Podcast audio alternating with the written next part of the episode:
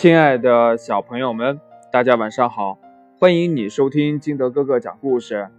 今天呢，金德哥哥给大家讲的故事叫《小鼹鼠的包裹》。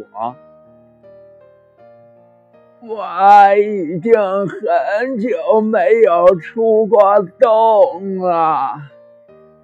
生病的鼹鼠婆婆说：“哎，真想念阳光。”真想念花香，真想念小溪的歌儿呀！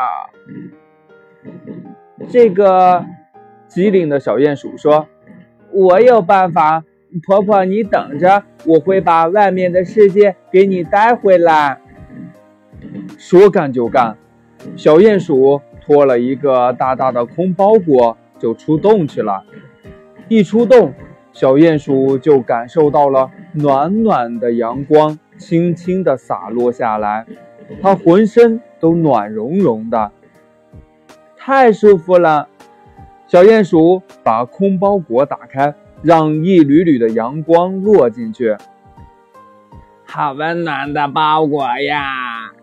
一只小瓢虫也落了进去，做起了美梦。收了好一阵太阳光了，小鼹鼠拖着包裹往花田去。好香啊！小鼹鼠闻到了一阵又一阵芳香，它忙打开包裹，让花香飘进去。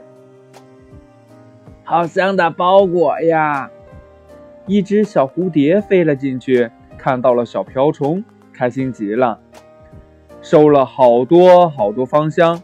小鼹鼠又想起了小溪的歌声，它把包裹拖到了小溪边，哗啦啦，哗啦啦，小溪的歌声响亮又清脆，多好听呀！小鼹鼠打开包裹，收起了声音。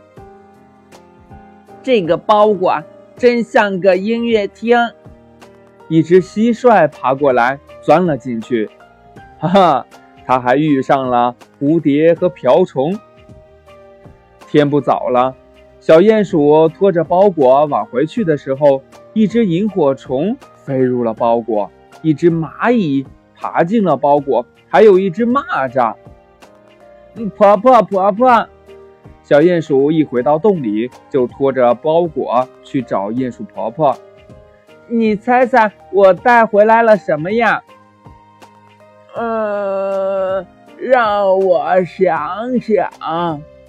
鼹鼠婆婆还没猜，打开的包裹里就飞出了阳光一样红红的瓢虫，花朵一样芬芳的蝴蝶，闪亮亮的萤火虫，还爬出了哼着歌的蟋蟀，蹦跳的蚂蚱，扭腰的蚂蚁。